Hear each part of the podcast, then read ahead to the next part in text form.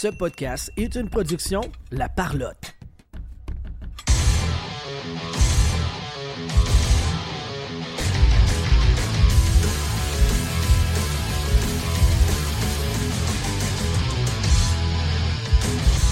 Premier épisode euh, en direct du euh, Expo Carte Sport de Québec pour la POC. Vandal, il est sur le choc. Let's go!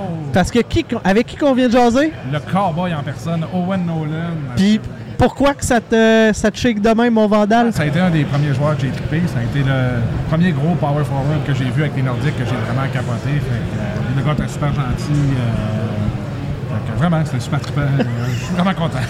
Je vois les yeux. Oh, ouais, ça, ça paraît, c'est rare, ouais, c'est ça. Les yeux de Vandal pétillent en ce moment. Ça, il y a comme, Pas une goutte de brosson en plus, imagine. hein? même pas, tu sais. Moi, genre, la seule autre fois que je l'ai vu euh, guider de même, c'était avec Raymond Bourque. Puis GSP. GSP, Ouais. ouais. Ouais. Ouais. Ouais, mais Raymond Bourque, c'était. Ouais, c'est ça.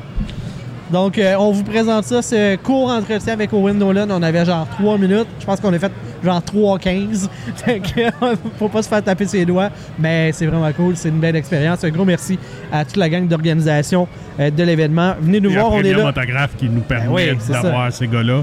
Fait que le Expo 4 Sport de Québec, euh, c'est c'est dans le, le marché, le grand marché. Québec. Je partais pour la, La dire. porte voisine du euh, centre Vidéotron. Exactement. Venez nous voir. So we're here with uh, Owen Nolan. Thank you so much for joining us. Thanks for having me. How is it to be back in Quebec? I can't believe the weather. Oh yeah, it's crazy, right? Unbelievable. I brought so much cold gear to wear, and it's all I have is on is a sweater. It's insane. so I want to ask you. Uh, I was a big Nordic fan when I was young. I remember your rookie season. Uh, you didn't have much ice time, right? And but you were hitting everybody on the ice. It was insane. You were one of my favorite player. What made the difference in the second year? Because you got over 40 goals the next year, right? There was a learning curve when I first got here. What worked the year before in junior hockey wasn't working here Okay. in the NHL.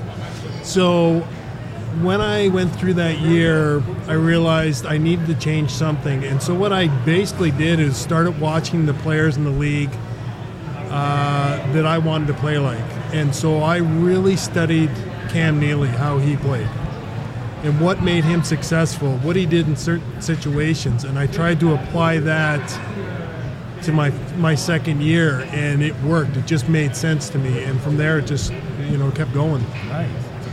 Uh, how did you deal with the pressure to be the first pick overall in a city of hockey fans like Quebec?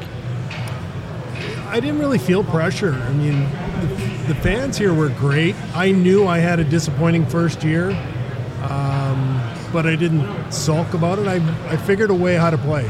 Okay. I knew what, like I said before, I knew what I was doing wasn't working, so I had to figure out a new way to play.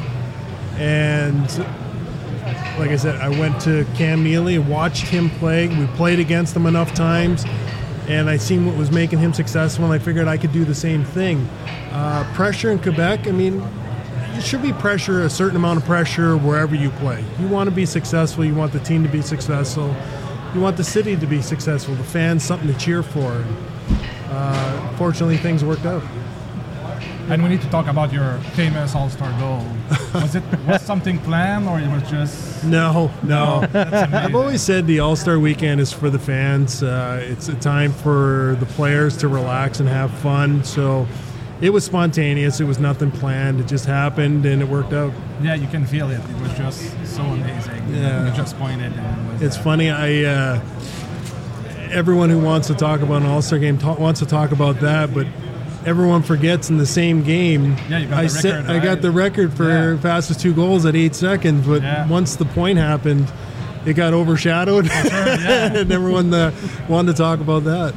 Yeah, for sure. Plus the fact that you did it against a little unknown goalie named Dominik Hasek. Like, Yeah. well, let's not kid ourselves. If, if you're a goalie in an All Star game, you've earned it, and you've got uh, you know great careers ahead of you.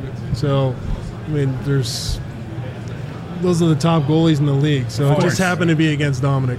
yeah. Thank you for your time, Mr. Nolan. okay. Have a good day. All right. Thank you. Thank you.